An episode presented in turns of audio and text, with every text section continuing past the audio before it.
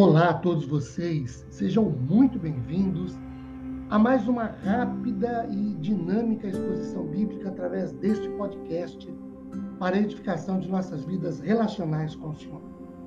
Meu nome é Ricardo Bresciani, eu sou pastor da Igreja Presbiteriana Filadélfia de Araraquara, igreja esta situada na Avenida Doutor Leite de Moraes, 521, na Vila Xavier. É uma grata realização compartilhar com vocês mais uma citação bíblica. Hoje, tendo por base o livro de Mateus, capítulo 6, os versículos 5, 6, 7 e 8. Na medida da exposição, faremos a leitura.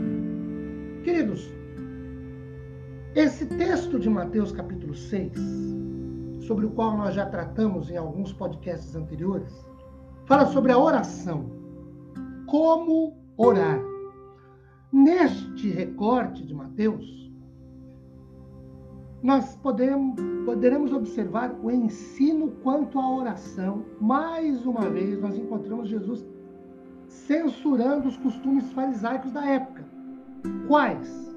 O primeiro, de acordo com o versículo de número 5, quando orares, não, não sereis como os hipócritas, porque gostam de orar em pé nas sinagogas e nos cantos das praças, para serem vistos dos homens primeiro costume aqui era orar em pé nas sinagogas e nas praças para serem vistos. Jesus censura não o lugar, mas a intenção, a motivação, o objetivo, a razão da oração. Era para aparecer mesmo.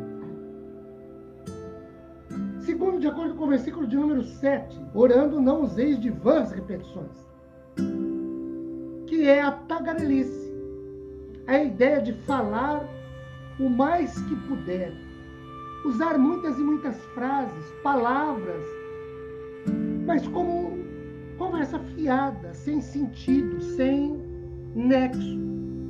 E a terceira, Jesus censura a vaidade das pessoas quanto às suas orações. O que ele censura? A hipocrisia, porque eles oravam para serem vistos, notados, para serem admirados. Depois, Jesus censura o aplauso dos homens. Diante disso, Jesus apresenta o que nós podemos chamar aqui, entre aspas, de modelo ideal de comportamento do salvo em sua vida de oração. Esse modelo passa, primeiro, por uma oração sem hipocrisia.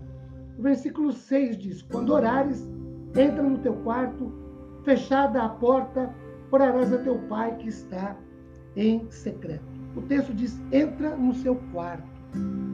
Isso não condena a oração pública, mas evita assim a manifestação dos homens em aplaudir, em ovacionar. Segundo, nós podemos ter como modelo a oração em termos de intimidade, porque o mesmo texto do verso 6 diz: fecha a porta Orarás a teu pai que está em secreto. A ideia aqui é a de estar a sós com Deus e de se abrir a Ele, de rasgar o íntimo diante do Senhor, não tendo reservas, não tendo censura, não tendo intimi, não, não se intimidando diante da oração. E o terceiro item que a gente pode chamar aqui para o modelo de oração nesse recorte de Mateus capítulo 6, versículos 5, 6, 7 e 8, é a oração com objetividade. Quando já lemos no verso 7 que Jesus diz para não usar de vã repetição. A ideia é de ser claro, direto, sem rodeios, objetivo, sem enfeitar, sem dramatizar, sem ladainha, mas ir dinamicamente ao assunto acertar o alvo. Queridos, orar é importante, é fundamental, é necessário. Agora, nós não podemos orar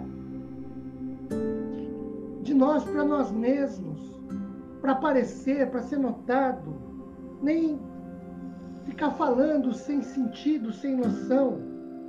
Orar de maneira objetiva, clara, direta. E que a bênção do Senhor Deus esteja sobre cada um de nós. Amém, queridos?